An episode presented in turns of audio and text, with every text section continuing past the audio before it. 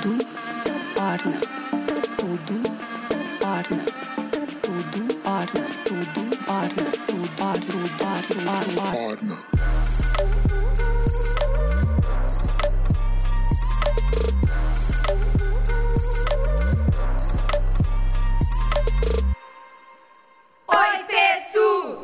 Bárbara. Eu sou a Débora. Eu sou a Júlia. Nós somos as Irmãs Alcântara. E hoje nós vamos falar de um tema que vocês votaram. E o tema é hábitos de influenciadores de sucesso.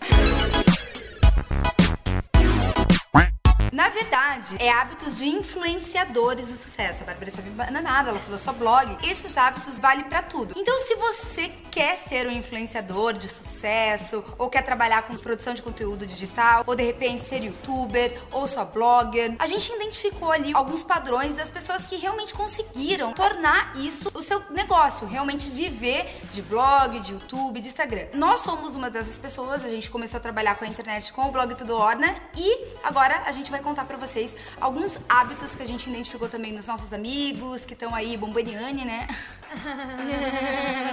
O hábito número um é uma coisa que, pra quem já assistiu o nosso workshop, sabe que falamos muito porque nós acreditamos muito nisso, que é a simples palavra acreditar. Se você começa um projeto, vai abrir um blog ou um Instagram, qualquer coisa que seja, voltada pra internet, que seja um projeto seu, a primeira coisa que você tem que internalizar é que você tem que acreditar muito nesse projeto. Porque, pessoal, é muito fácil a gente cair em algumas armadilhas enquanto a gente tá começando, principalmente no começo de alguns projetos, que vem aquelas pessoas ao nosso redor falando, hum, mas será que isso daí vai dar certo? Ou, hum, ai, mas será que é por esse caminho mesmo? A gente fica rodeado de muitas dúvidas e daí você fica, ai, será?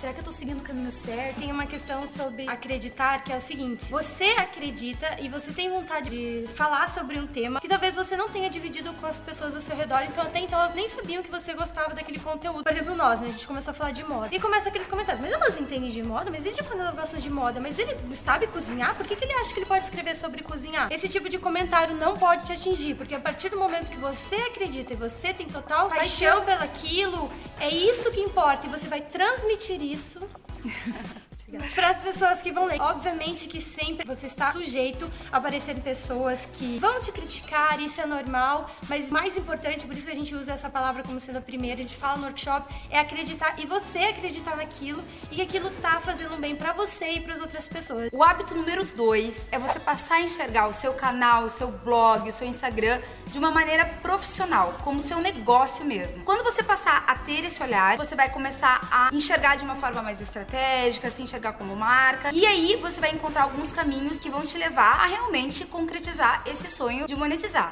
Tá, Débora, mas quais são esses caminhos? O que, que eu faço? Eu não faço ideia. E é justamente aí que entra o curso O Efeito Orna, onde a gente conta da nossa trajetória, o que, que nós fizemos para profissionalizar, quais são os caminhos, nós damos ferramentas. Inclusive, alguns dias atrás, a gente compartilhou uma foto no Instagram, que é uma tabela né, de custos fixos e variáveis, que é apenas um pedacinho de uma das apostilas em que a gente dá um módulo de blogar e empreender, que ele engloba vários aspectos sobre essa questão de profissionalização que se aplica para canais, de YouTube, enfim, para todas as áreas da internet. E foi incrível porque teve muitas, mas muitas, muitas pessoas salvaram aquela imagem.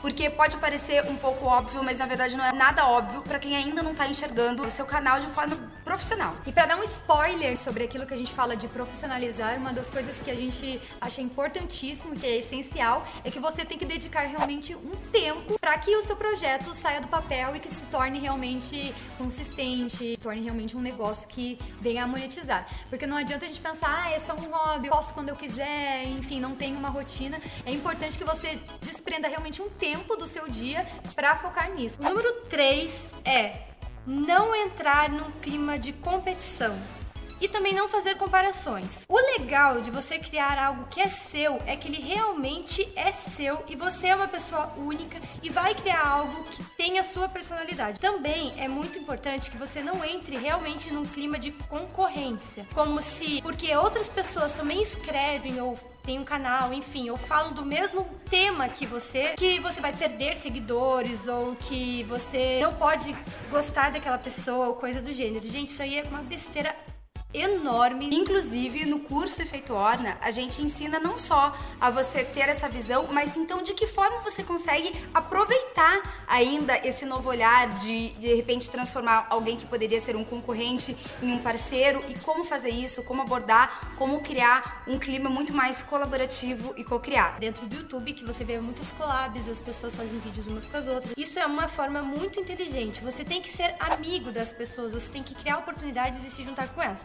No curso a gente aprofunda esse tema e fala como que nós fizemos, como a nossa vida é com relação a isso, mas a gente já pode adiantar para você que nós não enxergamos ninguém como concorrentes e acho que essa palavra nem faz parte do nosso universo. E todas essas pessoas que estão na mesma área que nós, que trabalham no mesmo segmento, podem ser parceiros e a gente só quer união com essas pessoas. Dica number 4. Estude e se aprimore. Isso com certeza é um hábito de todo influenciador de sucesso. Porque para você conseguir estar tá atualizado nesse mercado digital que está se transformando muito rápido, o tempo todo vem uma novidade, você precisa estar, no mínimo, lendo ou tendo uma curiosidade. Por exemplo, se o teu foco é o conteúdo e hoje você descobriu que tem um novo botão lá de comunidade, como que eu posso explorar bastante essa ferramenta que me permite fazer perguntas, criar enquetes com o pessoal? De que forma eu consigo explorar cada vez mais? Então, entrar mesmo, buscar outros canais, ser autodidata, buscar cursos da área, de fato, buscar conhecimento. Então, acredite, os influenciadores de sucesso nunca, nunca param de estudar, são curiosos e estão sempre buscando aprender. E por último, mas não menos importante, o número 5 é persistir. Nós gostamos muito de falar sobre a persistência porque é uma coisa que está na nossa realidade. Para quem não sabe, nós estamos trabalhando desde 2010 com marketing digital, com criação de conteúdo para a internet e muitas coisas aconteceram durante todo esse tempo, muitas coisas que poderiam fazer com que a gente até desistisse desse sonho, desistisse de trabalhar com a internet ou desistisse de criar mais um novo projeto. E na verdade, o que nos fez chegar até aqui realmente foi persistir. E isso tem aquele link com acreditar, porque se a gente acredita tanto no nosso projeto, na nossa ideia, no nosso propósito, não tem como desistir. Mesmo naquele momento muito difícil, que de repente, caramba, mas não tá dando nada certo mesmo. É bem nessa hora que diferencia as pessoas que conseguiram tornar aquilo um sucesso. E a gente tem vários cases, gente. Se você perguntar para qualquer pessoa que trabalha nessa área, ela sempre vai contar algum perrengue, que o canal dela foi roubado quando ela tinha milhões de seguidores, né? O caso do Whindersson, ele sempre conta isso.